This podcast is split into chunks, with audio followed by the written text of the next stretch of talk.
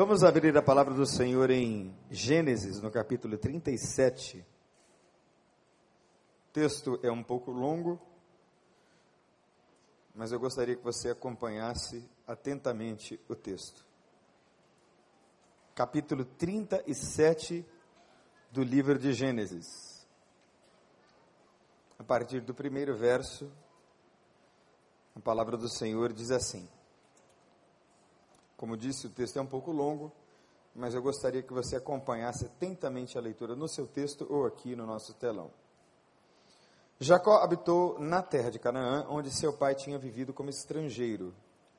E essa é a história da família de Jacó.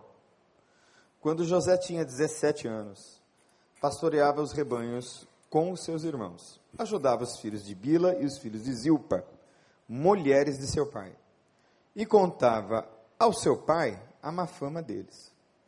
Ora, Jacó ou Israel gostava mais de José do que de qualquer outro filho, porque ele havia nascido em sua velhice.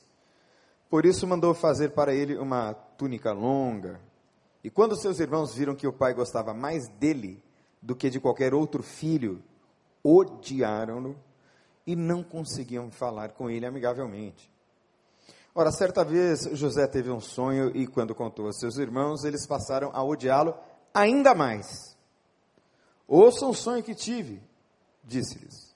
Estávamos amarrando os feixes de trigo no campo, quando meu feixe se levantou e ficou em pé, e os seus feixes se ajuntaram ao redor do meu e se curvaram diante dele. Seus irmãos lhe disseram: Então você vai reinar sobre nós? Quer dizer que você vai nos governar. E o odiaram ainda mais por causa do sonho e do que tinha dito. Depois teve outro sonho e contou a seus irmãos: Tive outro sonho. E desta vez o sol, a lua e onze estrelas se curvaram diante de mim. Quando contou ao pai e aos irmãos, o pai o repreendeu e lhe disse: Que sonho foi esse que você teve? Será que eu, sua mãe e seus irmãos viremos a nos curvar até o chão diante de você? Assim seus irmãos tiveram ciúmes dele. O pai, no entanto, refletia naquilo. Ora, os irmãos de José tinham ido cuidar dos rebanhos do pai, perto de Siquém, e Jacó, Israel, disse a José: Como você sabe, seus irmãos estão apacentando os rebanhos perto de Siquém. Quero que você vá lá e os veja. Sim, senhor, respondeu ele. Disse-lhe o pai: Vá ver se está tudo bem com seus irmãos e com os rebanhos, e traga-me notícias. E Jacó o enviou quando estava no vale de Hebron. Mas José se perdeu quando se aproximava de Siquém. Um homem o encontrou vagueando pelos campos e lhe perguntou: O que é que você está procurando? E ele respondeu: Procuro meus irmãos. Pode me dizer onde eles estão apacentando os rebanhos? Respondeu o homem: Eles já partiram daqui. Eu os ouvi dizer que vamos para Dotã. Assim José foi em busca dos seus irmãos e os encontrou perto de Dotã. Mas eles o viram de longe e antes que chegasse, planejaram matá-lo. Lá vem aquele sonhador, diziam uns aos outros. É agora. Vamos matá-lo e jogá-lo num desses poços e diremos que um animal selvagem o devorou. Veremos então o que será dos seus sonhos.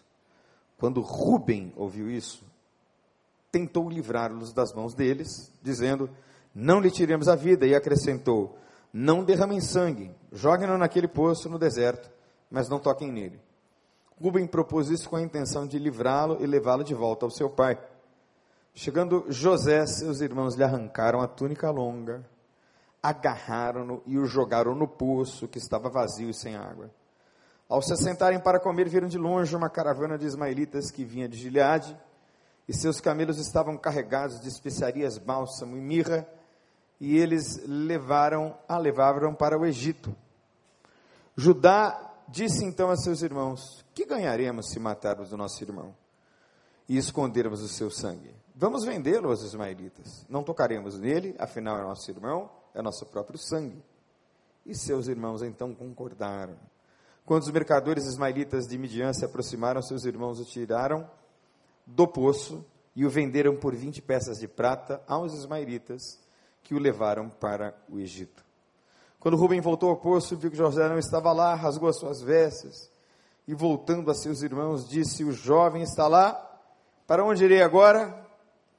Então eles mataram um bode e mergulharam no sangue a túnica de José e a mandaram ao pai com este recado: Achamos isso? Veja se é a túnica de teu filho. Ele a reconheceu e disse: É uma túnica de meu filho. Um animal selvagem o devorou. José foi despedaçado. Então Jacó, Israel, rasgou as suas vestes, vestiu-se de pano de saco e chorou muitos dias por seu filho. Todos os seus filhos e filhas vieram consolá-lo, mas ele se recusou a ser consolado, dizendo: Não, chorando descerei à sepultura para junto de meu filho, e continuou a chorar. Nesse meio tempo, no Egito, os midianitas venderam José a Potifar, oficial do Faraó e capitão da guarda. Vamos orar mais uma vez?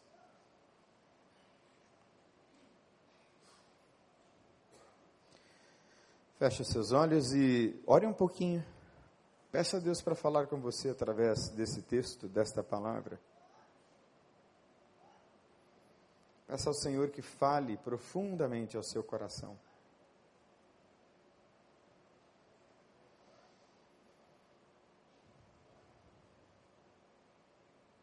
Meu Deus, obrigado porque nós estamos mais uma vez diante de uma porção tão rica da tua palavra. E eu te peço misericórdia, Senhor, para que mais uma vez nesta oportunidade o Senhor fale ao nosso coração, fale ao meu coração e ao coração de meus irmãos que nos ouvem aqui e pela internet. Deus fala ao nosso coração porque esta é a tua palavra e esta é a tua casa e queremos aprender um pouco mais acerca daquilo que a tua palavra tem a nos ensinar. E eu lhe rogo estas coisas humildemente, por amor e no nome de Jesus. Amém. Ora, o primeiro ambiente no qual eu e você somos inseridos, obrigatoriamente, é o ambiente familiar. Pai, mãe, para quem tem irmãos. Irmãos, tios, sobrinhos, a família estendida. Sem considerar nesse primeiro momento aqueles que são rejeitados pelos seus familiares e nascem numa outra família. Foram recebidos e adotados por pessoas que não são biologicamente os seus pais, mas de qualquer maneira são inseridos numa família. Também aqueles que moram nas ruas vivem em uma dinâmica familiar muito peculiar, mas sem dúvida nenhuma reúnem-se e organizam-se em família. Até o tráfico de drogas é um tipo de família. Na verdade, a máfia italiana era denominada com esta, digamos, alcunha, o adjetivo, ou nomenclatura, família de mafiosos. De qualquer maneira, a Bíblia nos mostra muito claramente que esta organização social é básica, fundamental e elementar. São com os membros integrantes da nossa família, seja qual for a configuração, os seres humanos com os quais nós primeiro nos relacionamos. E não há como evitar os atritos que vão acontecendo ao longo da jornada da história familiar com os membros da família. Não é possível viver num pleno, puro e perfeito amor harmônico. Não que não haja amor, mas mesmo havendo amor, o que existe lá dentro do coração e da alma do homem é uma tendência muitas vezes para fazer o que é mal, o que é ruim. Eu visitei o meu irmão em Boston agora, pude mais uma vez revê-lo. E numa reunião que eu tive com ele, nós fomos até altas horas da madrugada, nos lembrando das coisas que um fazia com o outro. Algumas a gente pode contar, outras melhor a gente não contar. Mas muitas delas tiveram que ser resolvidas, de fato, olho no olho, ao longo dos anos passados. Se você ler o texto do Gênesis nos capítulos anteriores, lá na história da queda de Eva e Adão, é dentro da casa de Eva e Adão que houve o primeiro assassinato da história, que aconteceu entre dois irmãos, entre Caim e Abel. Caim matou o seu irmão por conta da sua motivação ruim ao oferecer sacrifícios a Deus. Matou o seu próprio irmão e Deus disse: O sangue do teu irmão está clamando desde a terra. Aconteceu lá dentro da família de Adão e de Eva. E com toda certeza, a essa altura, você mesmo já deve estar fazendo um sobrevoo panorâmico na sua história familiar. Você já deve estar fazendo, com toda certeza, uma série de correlações na maneira e na forma como você se relacionou com o seu pai, ou com a figura paterna dentro da sua família, com a sua mãe, ou com a figura materna dentro da sua família, que pode ter sido uma avó, uma tia, uma filha mais velha, e o mesmo vale para os homens. O pai pode ter sido um avô, um tio, um irmão mais velho, ou até alguém que não é necessariamente biologicamente seu parente, mas foi uma figura familiar importante para você. E também, com toda certeza, você está fazendo as correlações da sua relação com seus irmãos e irmãs. E se você fosse colocar num livro, com toda certeza haveriam lindos registros, espero eu, e com toda certeza e mais certeza ainda, haveriam aqueles registros que você gostaria que não estivessem lá. Haveriam histórias que você preferiria ou prefere não recordar, não se lembrar. Mas como a Bíblia é honesta. Que livro maravilhoso. Grandes heróis têm as suas vidas familiares expostas para que eu e você aprendamos com eles. E que história é essa interessante? A desse capítulo 37 do livro de Gênesis. Que história cheia de riquezas, de detalhes e de lições aplicáveis à minha vida e à sua vida aqui, já, agora, no nome de Jesus. Quanta coisa terrível aconteceu aqui, que eu e você podemos evitar. Podemos colocar um basta, podemos colocar um ponto final, para que essa teia e cadeia de destruição que muitas vezes começa dentro de casa tenha um fim em nome de Jesus. E a história aqui poderia ser outra. O desfecho poderia ter sido completamente diferente. As coisas não deveriam ter caminhado como caminharam. A mão soberana de Deus é especialista em restaurar aquilo que nós somos especialistas em destruir. Por isso é que se você ler a história de José, você vai perceber como Deus foi conduzindo tudo. E ao final houve uma grande história de reconciliação entre José e seus irmãos que se perdoaram mutuamente. Mas aqui no Celebrando nós aprendemos que as emoções são muito fortes, são muito poderosas. As emoções comandam e influenciam os pensamentos e as ações. E quando eu li o texto, eu percebi uma série de emoções que geram determinadas atitudes e posturas que fazem com que o desfecho da história tenha sido esse. Todos os atores aqui estão implicados. Todos os personagens, eu digo e repito, todos eles tiveram uma parcela de responsabilidade, ou se você preferir, uma parcela de culpa na história. A palavra culpa nem sempre é ruim. Porque a palavra culpa nos dá o correto norte e a exata precisão do nosso erro, do meu erro, do seu erro. Nós estamos esperando que alguém, que é muito importante, seja culpado nessa semana. Eu, pelo menos, espero. Não porque eu tenha nenhum ódio gratuito contra ninguém.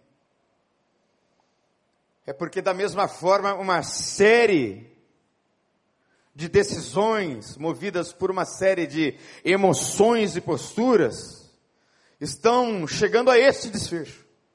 Horrível para nós e para a nação. Completamente indesejável. Ora, ninguém deseja assistir a tristeza, a fragmentação familiar e a desestrutura social com alegria. Ninguém em sã consciência tem alegria em ver isso acontecer, apenas por puro ódio de qualquer figura. Mas eu gostaria de pensar sobre essas emoções que vão acontecendo no nosso embate relacional, que se a gente não tomar cuidado e a gente deixar crescer, podem gerar verdadeiras tragédias. Então, talvez hoje seja dia, hora e oportunidade de você pôr fim a uma tragédia maligna e infernal que está sendo estruturada na sua vida. E isto pode acontecer hoje em nome de Jesus. E é muito sorrateiro o sentimento, a emoção. É como fermento, disse Jesus, que é um pedacinho pequeno que se coloca na massa e que devagarinho vai fermentando, fermentando e leveda a massa toda. Mas o primeiro sentimento, a primeira emoção importante, eu quero perceber em Jacó, que aqui é chamado de Jacó e Israel. Por que, que ele é chamado também de Israel? Porque antes de se encontrar com seu irmão Esaú. E a história é interessante, né? Não sei se você sabe, mas Jacó rouba o direito de primogenitura de Esaú, com a conveniência da sua mãe. E aí ele é perseguido pelo irmão, o irmão tem no coração um ódio de querer matá-lo. E isso persegue o seu irmão durante muitos anos. Mas antes de finalmente acertar as contas, porque veja bem, meu irmão, minha irmã, um dia todos nós vamos prestar contas. E aquilo que não é bem acertado, pode ter certeza, vai perseguir você a vida inteira. Então Jacó sabe disso. Então ele volta para a terra dos seus pais, porque ele tem que se encontrar com Esaú para pedir perdão a ele. Mas antes disso, ele tem um encontro com Deus. E nessa luta que ele tem com Deus, Deus muda o nome dele. Porque Jacó significa literalmente o enganador. Mas agora você vai chamar-se Israel porque você lutou com Deus e com os homens e prevaleceu. E aí então o nome de Jacó passou a ser Israel, que é o nome da nação israelita. Ora, Israel significa príncipe de Deus, então de enganador ele passa a príncipe de Deus. Então Jacó, quando luta com Deus, recebe do anjo que luta com ele, que é tido como uma epifania, perdão, uma aparição literal de Cristo, de Jesus, de Deus, na figura daquele anjo, e ele toca uma parte da coxa de Jacó e ele passa a mancar aquela luta, aquela experiência o marca definitivamente. E aí ele cresce, ele prospera e ele tem filhos com duas mulheres. A família cresce. E na sua velhice nasceu a esse homem Israel, ex-Jacó. Por que, que eu estou dizendo que ele é ex-Jacó, em certo sentido? Porque ele teve várias experiências com Deus. E alguém que tem várias e seguidas experiências com Deus, deve ter adquirido um tipo de maturidade que dê a ele uma maneira talvez mais razoável de conduzir a própria vida e a vida familiar. É o que nós esperamos de você. Quanto mais culto, quanto mais presença aqui, quanto mais leitura da palavra, quanto mais jejum, quanto mais oração, esperamos que você cresça no nome de Jesus, para que o fim da vida seja muito melhor do que o começo. Para que lá no fim é que você chegue vitorioso. A vitória de hoje é a vitória de hoje. Pense bem, porque os anos avançam e é importante que você vá bem até o fim, no nome de Jesus. Eu não sei se Jacó, Israel, perdeu essa visão, mas ele nutre um sentimento de predileção pelo mais novo. E os outros irmãos veem que José é o predileto. Mas era assim, escancarado, abertamente. E essa predileção gera ódio no coração dos seus irmãos. Por três vezes a Bíblia diz, eles o odiaram ainda mais. Parece que esse ódio ia sendo alimentado pela atitude irresponsável de Jacó. Por conta de uma emoção, um sentimento de predileção, porque teve o menino na sua velhice. E essa predileção fazia com que esse homem, que era já idoso, fazia com que ele agia ou agisse com parcialidade e irresponsabilidade. Ora, ele estava colocando José numa situação difícil, amando tanto quanto amava assim na frente dos outros irmãos. Da parte de José, havia um profundo orgulho e um profundo comodismo. José gostou do status que o pai dele lhe conferiu. Claro que gostou. Imagine se você está lá junto dos seus outros colegas de trabalho e você sabe que o seu patrão tem uma predileção por você, seja qual for o motivo. Pode ser porque você trabalha muito bem, pode ser porque você se pareça com o irmão dele que morreu, e aí ele olha para você, nossa, mas você se parece tanto com o meu irmão, e só por isso ele gosta mais de você e menos dos outros. Pode ser o motivo que for. Se você começar a gostar disso, pode ter certeza que os colegas ao redor não vão gostar. E José não teve essa leitura, não teve esse discernimento. Ele gostou de ser predileto. Ele gostou da túnica, e aquela túnica foi o inferno. Aquela túnica foi terrível para ele. Por isso é que eu creio que há determinados presentes que a gente literalmente não deve receber. Outros sim, mas outros não. Tem determinadas coisas que a gente deve abrir, outras não. E essa túnica gerou cada vez mais ódio a parte dos seus irmãos e José gostou. Colocou a túnica Diz a Bíblia, seus irmãos o odiaram ainda mais, e na sua imaturidade, ele foi na onda. E no meio dessa história toda, Deus dá a José sonhos, e ele tem só 17 anos de idade. E quais eram os sonhos? Os sonhos, para não detalhar agora especificamente, e contar de novo a história que nós lemos no texto, basicamente davam conta de que um dia José seria importante, ao ponto dos seus irmãos, do seu pai e a sua mãe, se curvarem diante dele. Não há nenhuma referência, nenhuma ordem da parte de Deus para que José compartilhasse os seus sonhos. Mas ele compartilha. Preste bem atenção no que eu vou dizer, irmão querido, irmã querida. O que deve mover o seu coração não importa a idade, não importa a condição social, financeira, não importa. O que deve mover você são os seus sonhos. Graças a Deus, sonhos não me faltam. Porque os sonhos são essa força motivadora que leva a gente a andar para frente, a ter esperança, que é uma importante emoção para que a gente prossiga na vida. Mas há determinados sonhos que não podem ser compartilhados com determinadas pessoas.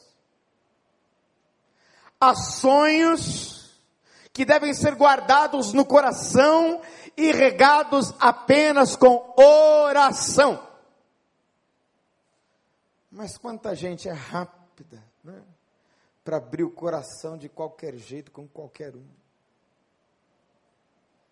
E quando esse menino, no tempo errado, sem autorização ou ordem de Deus, conta esses sonhos, os seus irmãos, diz a Bíblia, o odeiam ainda mais. Então, é uma série de responsabilidades e corresponsabilidades nessa dinâmica familiar que foi gerando o desfecho que gerou.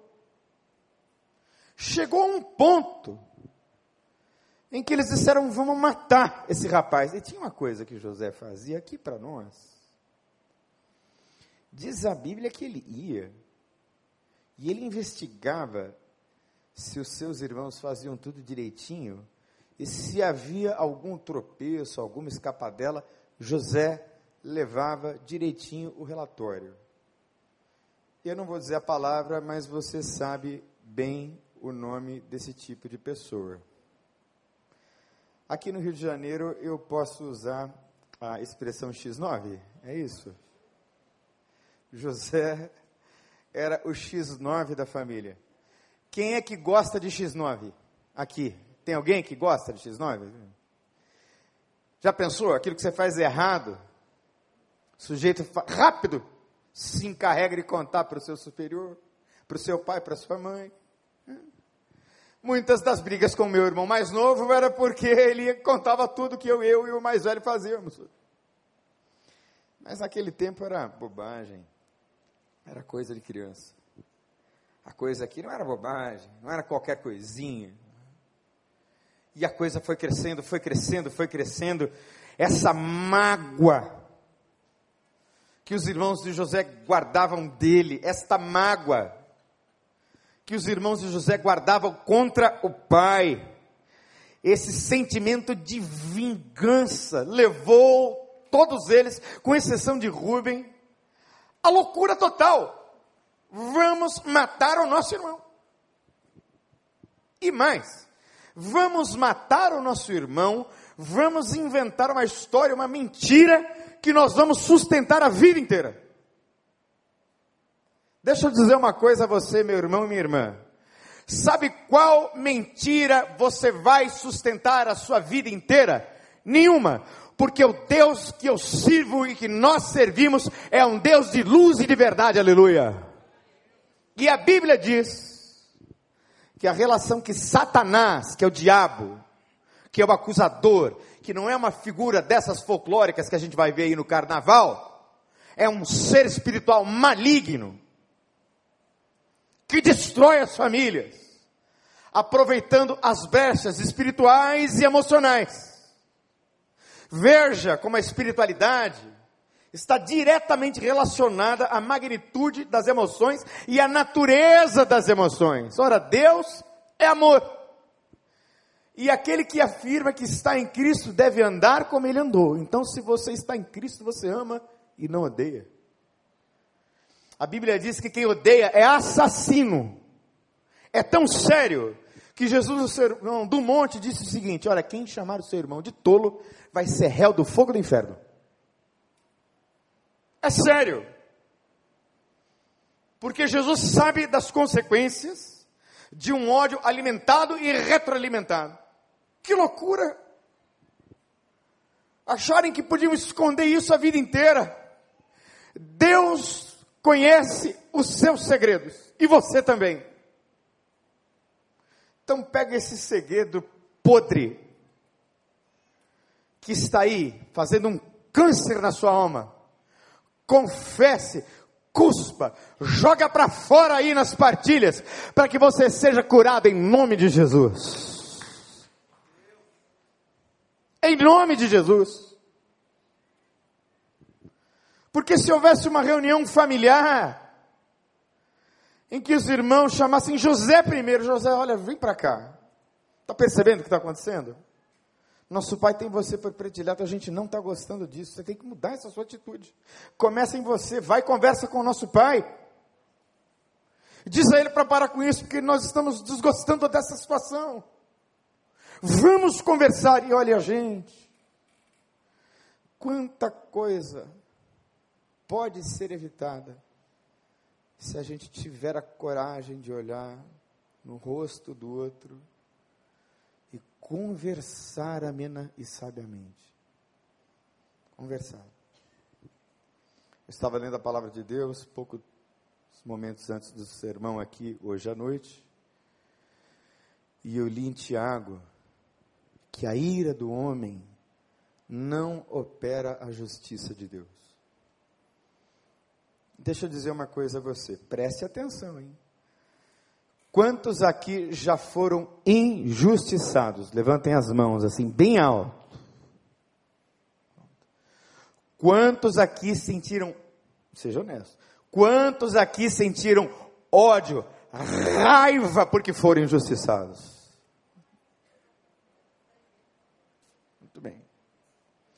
Esta raiva, esta ira, este ódio,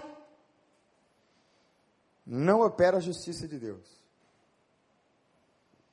E aí Tiago diz assim: o fruto da justiça semeia-se em paz para aqueles que promovem a paz.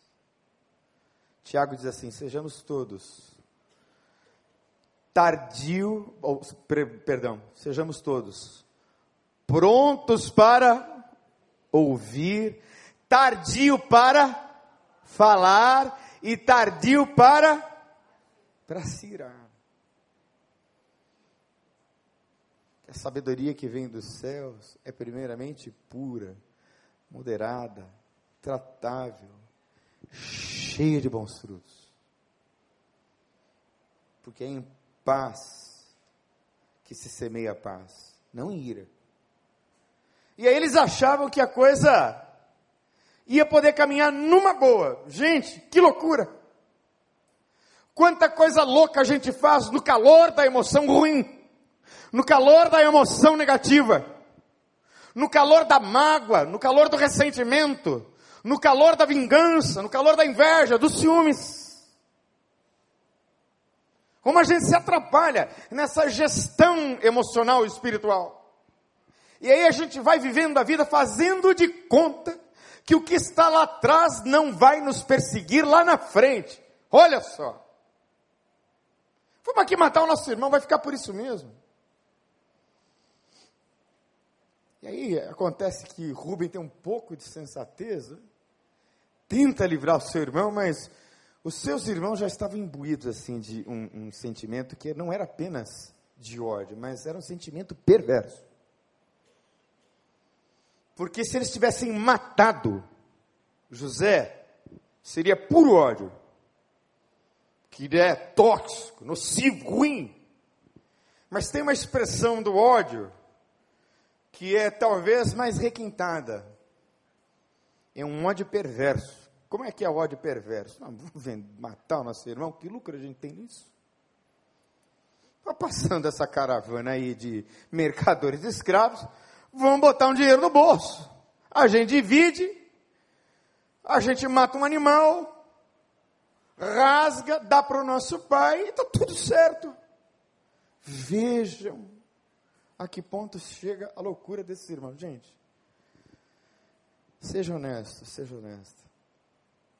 Quantas loucuras você já fez com a cabeça quente? E o problema é que a cabeça não esquenta naquele dia. A cabeça esquenta porque ela já está esquentando há anos. E aí você se sente no direito de fazer uma loucura tal como esses irmãos fizeram. Preste atenção, que a coisa é profunda e séria, hein?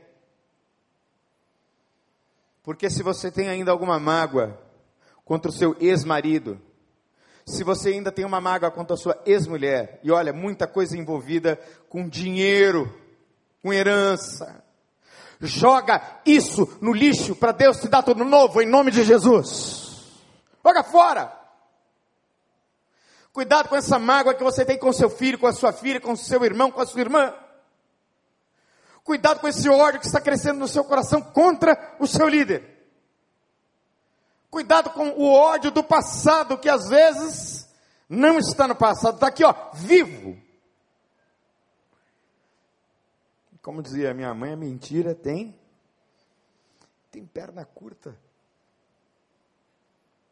E eu dizia que Satanás, que é um ser espiritual maligno, infernal, Satanás tem uma relação de paternidade com a mentira.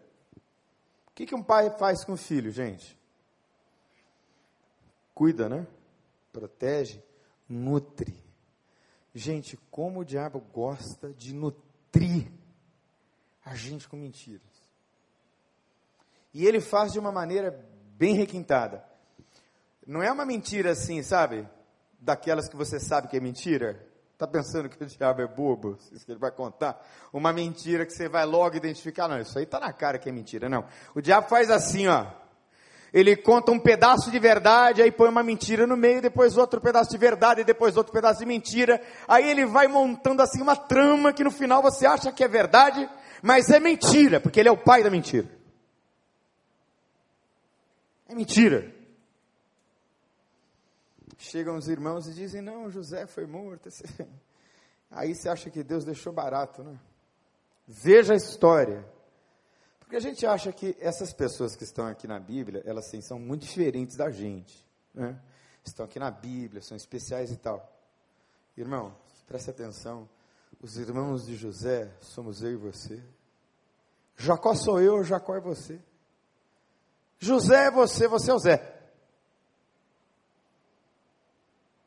de todos esses personagens, com toda certeza, nós nos identificamos em algum aspecto, em alguma época, em alguma situação de nossas vidas. Porque se não for assim, você não é gente, você não é humano. Você é um anjo que já deveria ter subido aos céus. Está aqui por engano. Todos nós somos assim. Agora, qual é que vai ser o final? Como é que vai terminar essa história? Gente, eu já vi gente definhar por causa de mágoa. Literalmente. Eu já vi gente morrer e dar o próprio sangue por uma maldita herança, que é uma casinha lá não sei aonde, que vai dividir por 12. Mas o sujeito quer a parte dele até morrer. Essa coisa podre fica lá dentro. Vamos soltar isso agora em nome de Jesus. Vamos jogar essa coisa podre fora. Há esperança para você e para sua família. Quem sabe se você trocar o ódio por amor não começa a dar certo?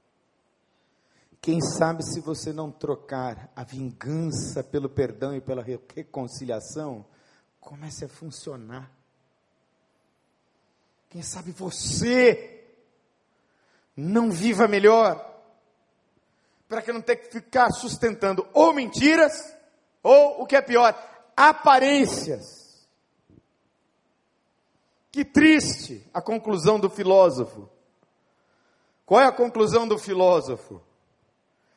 É que na época do meu pai, meu pai morreu com 70 anos, mas isso já tem mais de 10 anos, ou vai fazer 10 anos. Na época do meu pai, ser professor, ser professor, era uma coisa muito respeitosa. Ser, era importante ser. As pessoas eram valorizadas pelo que elas eram, apesar de ganhar pouco. E o professor é uma das profissões mais nobres que eu conheço e mais mal pagas e mais mal remuneradas em nosso país. Infelizmente. Talvez por isso nós estejamos imersos nesse caos. Passou um pouco tempo, passou a ser importante ter. A pessoa era definida por aquilo que ela tinha. E agora a gente já mudou. E a gente está indo não sei mais para onde. Porque agora você não precisa nem ser nem ter, basta parecer. Se você parecer que você é inteligente, assim, tá bom já. Se você parecer que você está feliz, tá bom. Se parecer que você está bem socialmente, está bem na cena, já tá bom. Gente, Deus está chamando a gente para algo mais, para algo muito melhor. E eu não sei se essas emoções tóxicas todas, por conta dessas relações que foram difíceis ao longo da sua história, te machucam hoje. Mas eu tenho uma boa nova para você. Essa noite é noite de cura, no nome de Jesus. É, nome de, é noite de restauração. Vergonha? Vergonha você tem que ter só dos seus pecados e deixá-los para trás para que Deus limpe você hoje de tudo. E talvez isso implique num reencontro com essa pessoa a quem você deve. Disso nós vamos falar de uma outra oportunidade. Mas quem sabe a restauração não vai começar hoje. Com o passo de hoje. Feche os seus olhos, por favor.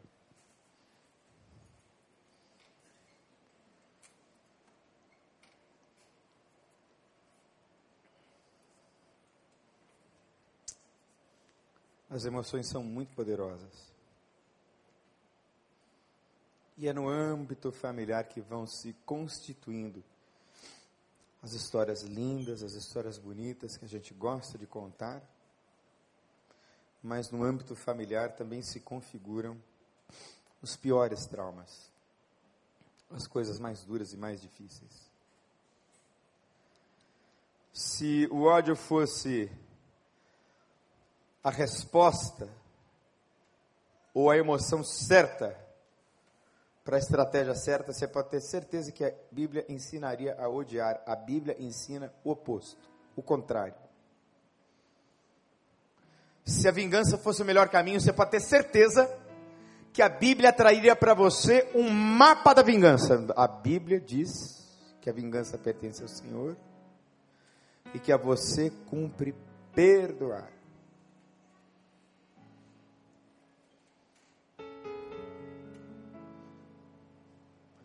Então hoje é noite de restauração. E se Deus está falando com você, pois a palavra é assim é um pouco geral, não é? Mas eu tenho certeza que o Espírito Santo está aplicando de modo específico ao seu coração. Então, se você precisa de cura hoje, e se Deus falou com você, irmão, irmã querida, eu quero que você faça um gesto bem simples de fé, bem singelo. Se Deus falou com você e você gostaria que nós orássemos por você, queria que você levantasse as suas mãos assim, bem alto. Deus abençoe, Deus abençoe, Deus abençoe. Sei que precisa de restauração na alma. Isso. Vamos ficar em pé, vamos adorar um pouquinho.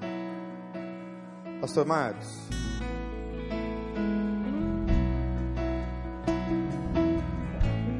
Você que levantou a sua mão, Vai soltar esse lixo? Vai, em nome de Jesus.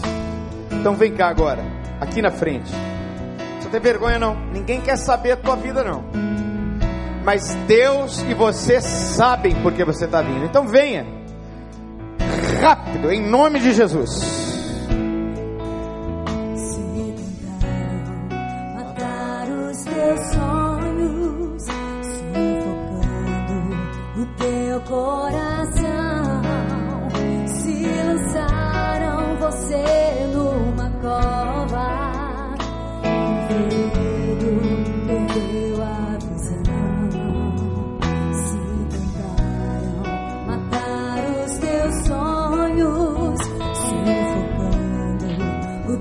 coração.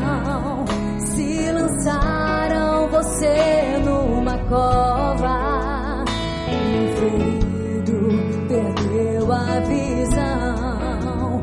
Não desista não pare de crer. Os sonhos de Deus jamais vão morrer. Não desista.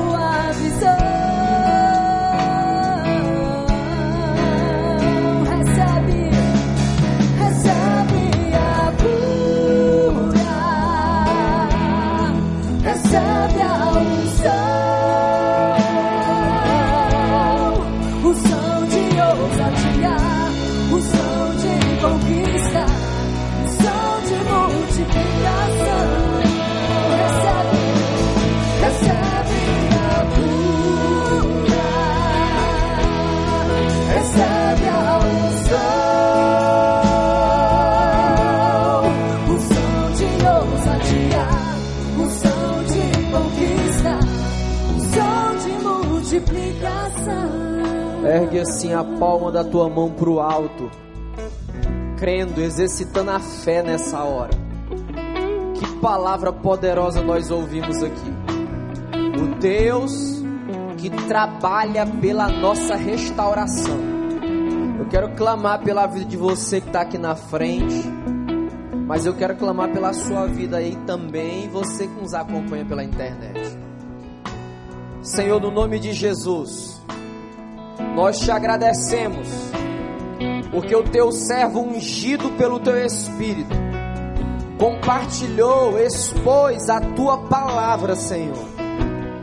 E a tua palavra nos ensina que tu és especialista em restaurar as nossas vidas. Tu és o Deus que quebra o cárcere, que nos liberta das prisões da mágoa, das prisões impostas pelo ódio.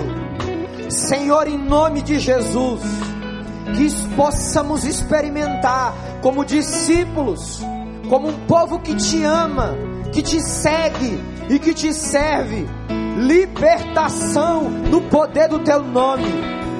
Pai, nós aprendemos que é através de processos, é através de etapas, e uma etapa que gera libertação. O primeiro passo é reconhecer que nós precisamos da tua graça, da tua misericórdia e do teu favor. Senhor, nos ensina a abrir a nossa boca, a contar a nossa história, sejam elas de lutas, fracassos, dores ou vitórias. Possamos aplicar aquilo que nós ouvimos nessa noite, segurar nas mãos uns dos outros. E suplicarmos ao Senhor que o Deus que mudou a vida, o nome daquele que era chamado de enganador, Jacó, e passou a ser chamado de Israel, príncipe, que aconteça com cada um de nós, no nome santo de Jesus. Se você crê nisso, aplauda ao Senhor e cante conosco. Receba a cura, adora o Senhor, adora o Senhor. Diga assim: Eu recebo Deus, eu recebo a unção. Unção de ousadia, Pode sentar. unção de conquista, unção de multiplicação. Recebe a cura.